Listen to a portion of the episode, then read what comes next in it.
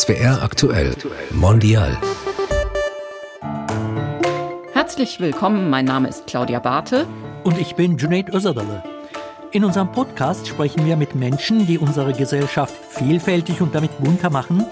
Wir reden mit ihnen über ihre Erfahrungen und fragen nach, was sie interessiert und wofür sie sich engagieren. Und im Rahmen unserer Reihe Helfende Hände sprechen wir in dieser Ausgabe von SWR Aktuell Mondial mit Sergei Davidenko. Der gebürtige Ukrainer ist stellvertretender klinischer Leiter der Abteilung für forensische Psychiatrie und Psychotherapie an der Universitätsklinik in Mainz. Und er setzt sich seit mehreren Jahren für Geflüchtete aus der ehemaligen Sowjetrepublik ein. Herzlich willkommen, Herr Davidenko. Guten Tag. Auch ich begrüße Sie ganz herzlich. Hallo. Herr Davidjenko, zum Reinkommen möchten wir Sie bitten, einige Fragen kurz zu beantworten. Jetzt kommt die erste Frage. Ich bin Psychiater geworden, weil? Es hat sich im Laufe des Lebens so ergeben. Es waren mehrere Versuche, verschiedene Sachen sich anzuschauen und dann bin ich bei der Psychiatrie geblieben, weil mir das am interessantesten auf Dauer erschien. Zweite Frage. Ich engagiere mich seit Jahren für geflüchtete Menschen, weil? Ich kann nicht anders. Ich kann einfach nicht anders, wenn ich sehe, dass die Menschen leiden und das lässt mich nicht einfach so, sagen so ungerührt und man tut, was man kann. Die dritte Frage. Ich glaube an das Gute im Menschen, weil? Ja, dahinter steht auch natürlich die Hoffnung, dass das Gute in Menschen siegt am Ende und man muss auch daran glauben, damit dieser Traum oder diese Vorstellung auch verwirklicht. Herr Davidenko, zurzeit nehmen viele Menschen Geflüchtete bei sich auf. Auch Sie haben zwei Frauen mit Kindern aufgenommen. Aber oft machen sich die Helfer keine Gedanken darüber, dass diese Menschen auch traumatisiert sein können. Worauf sollte man sich einstellen als Helfer? Als erstes muss man sich im Klaren werden, was für Ansprüche man an sich stellt. Dass es jetzt auch keine kurze Geschichte ist, es ist kein Sprint, sondern eher ein Marathon. Und ob man tatsächlich über Ressourcen verfügt, ob man sich damit auseinandersetzt, wie lange, wie viel ich machen kann. Dass der Umgang mit diesen Menschen in der Regel viel komplizierter ist als das, was man sich so vorher vorstellte.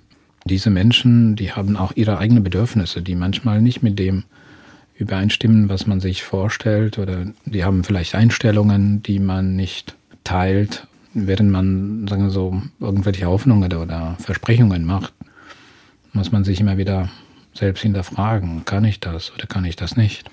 Also man kann nur jemandem helfen, wenn man selbst gut bei sich ist und selber resilient ist. Genau.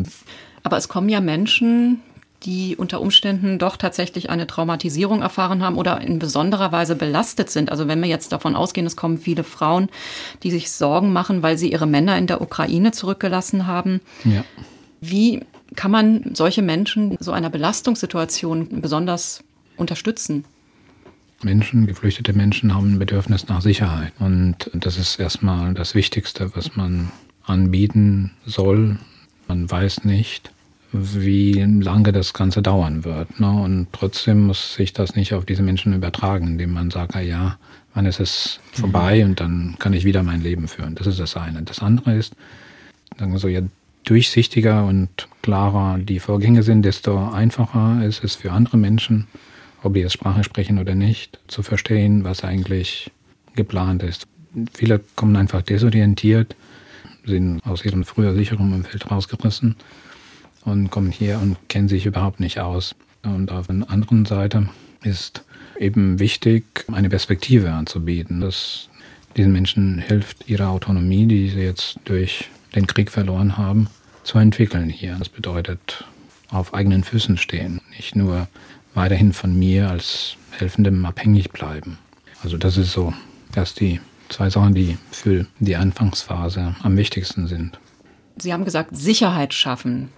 Wie kann ich das in einer Anfangsphase am besten vermitteln, dass die Menschen hier sicher sind? Feste Strukturen, klare Absprachen, insbesondere auch sagen wir so Wiederholung der Absprachen, weil diese Menschen sind mit ganz anderen Sachen gedanklich, emotional beschäftigt. Das sind zwei völlig verschiedene Welten, jetzt in der Ukraine und in Deutschland durch eben den Krieg. Das ist wie auf einem anderen Planeten. Insbesondere Menschen auch ihre Angehörige dort ähm, gelassen haben. Die befinden sich hier körperlich, aber gedanklich sind die immer noch dort. Was sind so Ihre Beobachtungen, wie die Familien damit umgehen, mit dieser Trennung, mit diesem Zustand? Menschen gehen verschieden damit um. Die dort Gebliebene können die Situation hier nicht beeinflussen. Die sind auch oft verunsichert. Die wissen nicht, was passiert mit ihren Familien hier, die jetzt mehr oder weniger auf uns komplett angewiesen sind. Für die Männer, die früher die Familie versorgt haben, bedeutet es, dass die ständig mit dieser Angst, mit dieser Unsicherheit leben. Und genauso fühlen sich die Menschen hier, die leben auch in dieser ständigen Angst, was passiert dort, wird möglicherweise die nächste Rakete mein Haus treffen oder meinen Mann töten oder meine Eltern treffen. Die Angst, die dabei im Grunde die ganze Zeit besteht, damit muss man umgehen. Als Außenstehender, ob man das jetzt fachlich macht oder einfach als Privatperson, ist wichtig, dieses Gefühl zu verstehen, anzunehmen, akzeptieren. Man kann das schwer wegreden, man kann nicht ständig sagen, ja komm, das wird schon nichts passieren, weil man weiß es nicht. Und das ist, was für uns, für Menschen, sagen wir so, am schwierigsten zu akzeptieren ist, dass es Dinge gibt, die wir nicht beeinflussen können. Wir sind einfach ausgeliefert. Und das ist gerade das, was wir im Unterschied zu anderen Kriegen live erleben. Für die Helfende ist es wichtig, diese ganzen Gefühle, die dadurch entstehen, zu akzeptieren, weil die werden durch Kontakte mit diesen Menschen, die jetzt geflüchtet sind, vermittelt. Ob das jetzt Angst ist oder Verzweiflung oder Unsicherheit oder Misstrauen oder diese Erwartungshaltung, was wird morgen passieren. Ne? Also das löst natürlich in uns auch eine gewisse Resonanz. Dann kommt es natürlich darauf an, ob wir als Helfende dazu bereit sind, das auszuhalten, diese Belastung. Das ist ja vielleicht auch eine gewisse Hilflosigkeit. Ich meine, man beobachtet, es geht den Menschen schlecht, die man bei sich aufgenommen hat. Man möchte helfen, aber man kann es vielleicht auch gar nicht. Man kann schon, klar, aber tatsächlich na, das ist, wie soll ich sagen, das ist eine Spanne na, zwischen dem, ich helfe, indem ich Problem löse oder ich helfe nicht, weil ich sowieso nichts ausrichten kann. Wir als Helfende bewegen gerade uns zwischen diesen zwei Polen.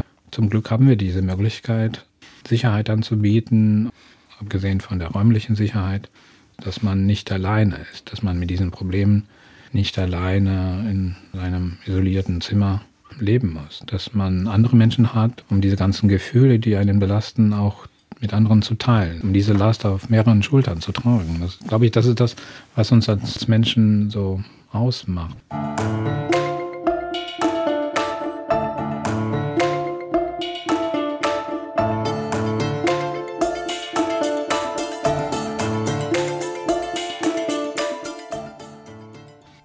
Es ja viele Berichte von dem äußerst brutalen Vorgehen der russischen Armee. Das heißt, die Erlebnisse und Berichte der Menschen, die hierher kommen, werden mit der Zeit wahrscheinlich immer dramatischer und schlimmer ausfallen. Sind wir darauf überhaupt vorbereitet? Wissen Sie, momentan sind wir in so einem Stadium, dass man erstmal diese Menschen, die jetzt hierher kommen, stabilisieren soll. Ne? Man soll sich das vielleicht wieder wie so ein komplizierten Knochenbruch darstellen. Man erwartet nicht, dass man das sehr schnell bewältigt und dass alles sehr schnell zusammenwächst und dass man wieder sehr schnell läuft. Man braucht erstmal eine Schiene. Man braucht der Knochen einfach mal Zeit, um zusammenzuwachsen. Und so ist es auch in dieser Traumabewältigung. Erstmal geht es um eine Stabilisierung, um eine Grundlage zu schaffen. Viele Geflüchtete können ja kein Deutsch. Ja. Und nicht immer spricht ein Therapeut Russisch und Ukrainisch. Wie wichtig ist bei der Therapie, sage ich mal, die Muttersprache? Das ist schon sehr wichtig, auch dass man tatsächlich diese Möglichkeit hat, sich uneingeschränkt zu artikulieren, das zu sagen, was man wirklich meint. Und für die meisten, die dann als Muttersprachler Russisch oder Ukrainisch sprechen, die verstehen auch, was zwischen den Zeilen steht. Das wurde auch erkannt direkt nach dem Kriegsbeginn, sodass von einigen psychotherapeutischen oder psychiatrischen Gesellschaften so Aufrufe gab, um eben die Muttersprachler zu mobilisieren, damit man so eine kleine Datenbank macht. Viele Städte haben das schon vorher gemacht, schon früher. Und die großen psychotherapeutischen oder psychiatrischen Gesellschaften, die haben das mehr oder weniger direkt initiiert, damit man Möglichkeit hat, auch zentralisiert nach äh, entsprechenden fachlichen Angeboten zu erkundigen. Mhm. Und das ist auch eine Anregung von mir, auch an die KV, also an die Kassenärztliche Vereinigung oder an entsprechende Landesärztekammer, solche Aufrufe, solche Angebote zu erschaffen, damit es für die Menschen einfacher ist. Und das schafft Vertrauen. Ja, klar.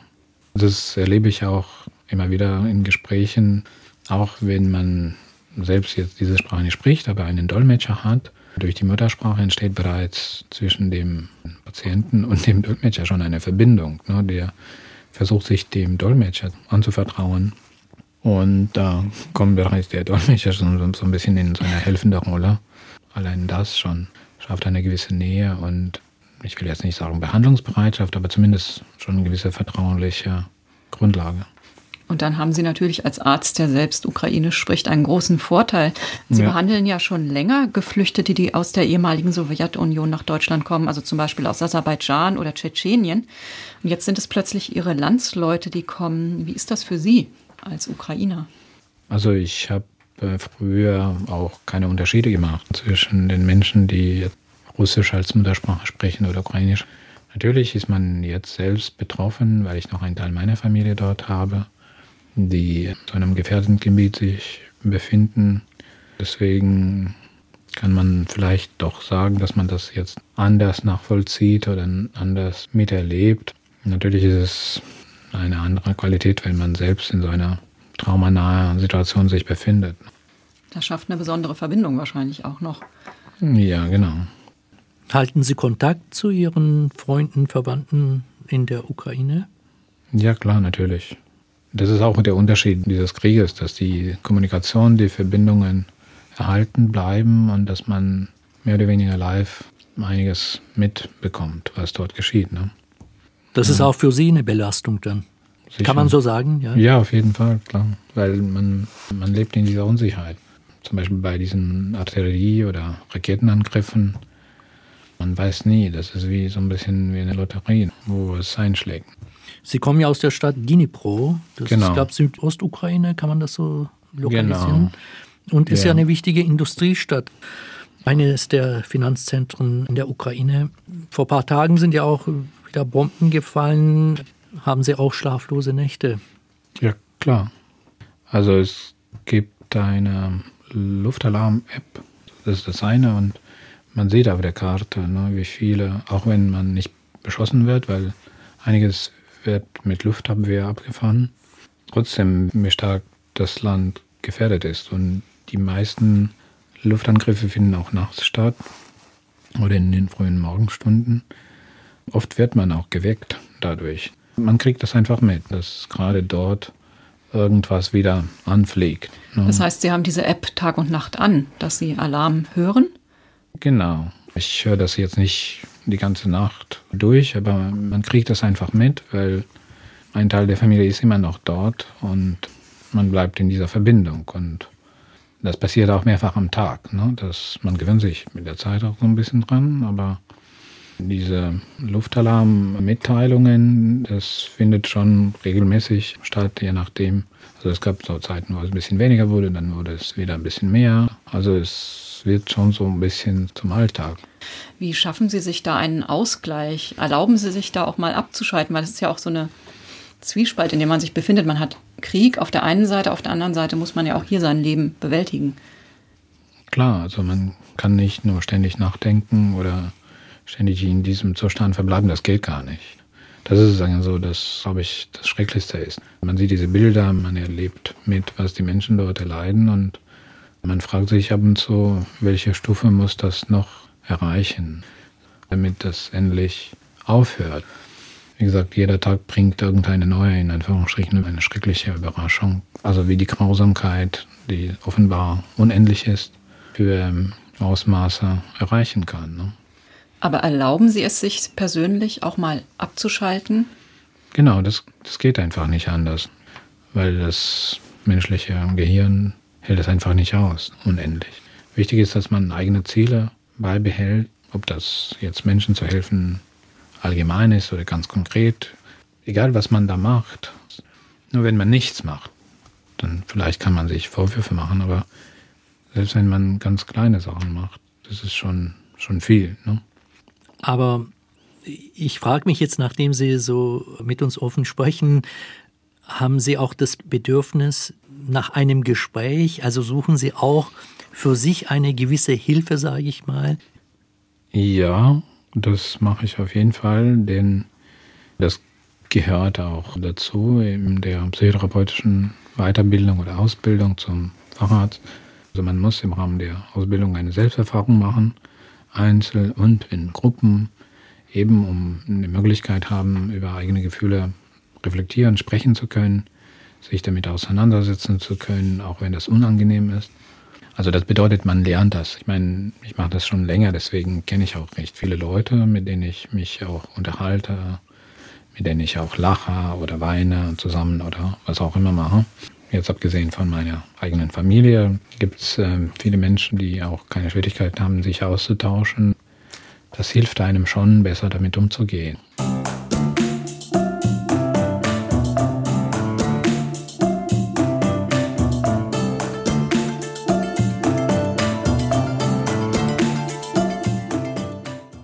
Herr Dawidenko, Sie stammen aus der Ukraine. Sie sind nicht geflüchtet, sondern sind vor 24 Jahren nach Deutschland gekommen, um hier Medizin zu studieren. Heute sind Sie Facharzt an der Klinik für Psychiatrie und Psychotherapie der Universität Mainz. Das hatten wir ja bereits erwähnt.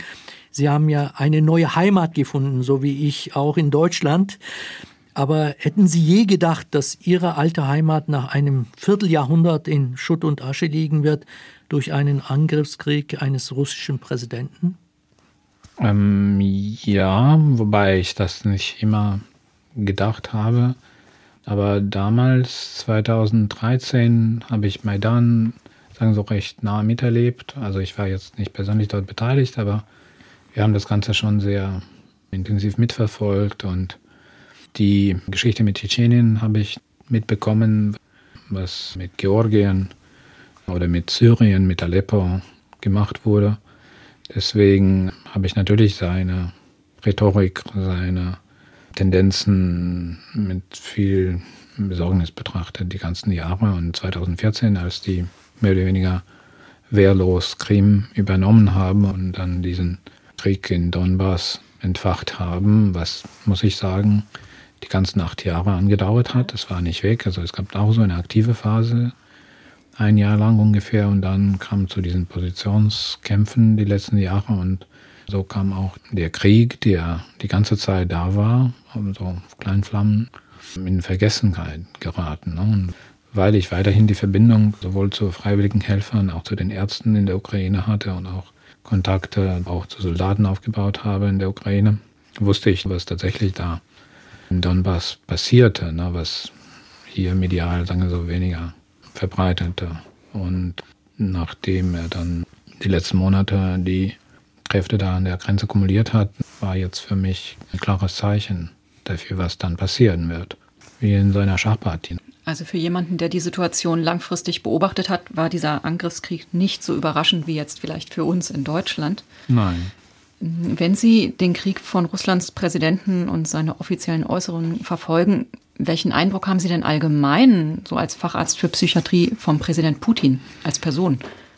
Also meine fachliche Meinung versuche ich jetzt so mehr oder weniger in der Laiensprache zu beschreiben. Also es geht bestimmt um eine schwere psychische Störung oder Abweichung, besser gesagt. Ne? Also man kann sein Verhalten nicht mit einer normalen Logik beschreiben oder verstehen. Also seine Schritte, seine Rhetorik, seine im Grunde genommen Handlungen spricht schon für gravierende Abweichungen in seiner Persönlichkeitsstruktur.